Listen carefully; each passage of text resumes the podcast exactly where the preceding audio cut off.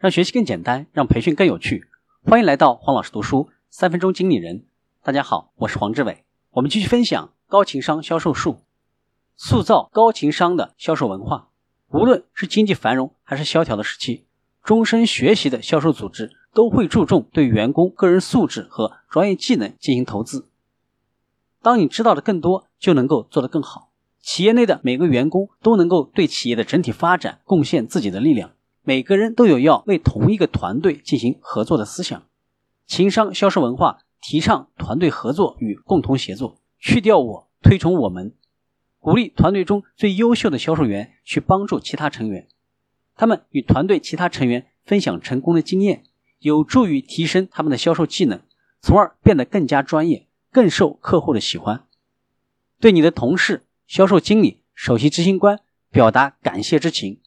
在公司内部的会议上，首先要指出其他部门做出的贡献，让表达感恩之情成为你销售团队的一种习惯吧。建立高情商销售文化的步骤：第一步，创造一个学习型的环境，例如可以创办一个小型的读书或者演说交流俱乐部。第二步，摆脱自我的思想。第三步，认识与肯定别人的努力。第四步，为你的社区做贡献，勇于成为团队领袖，始终如一的行为是领袖的一个重要特征。除了不一致的行为之外，另一个迅速摧毁销售经理个人信用与政治品质的途径，就是说一套做一套，也就是言行不一致。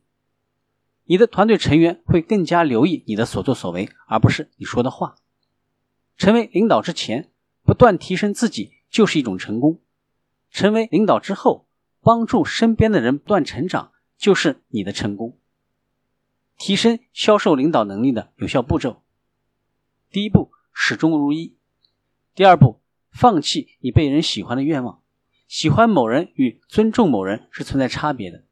你的销售团队可能很喜欢你这个人，但是却只重视那些他们尊重的人提出的意见和反馈。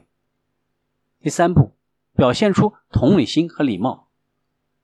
第四步，成为一名导师。第五步，将欢乐放入每周的代办事项里。高情商销售术到这里就结束了，请继续收听下期的精彩内容。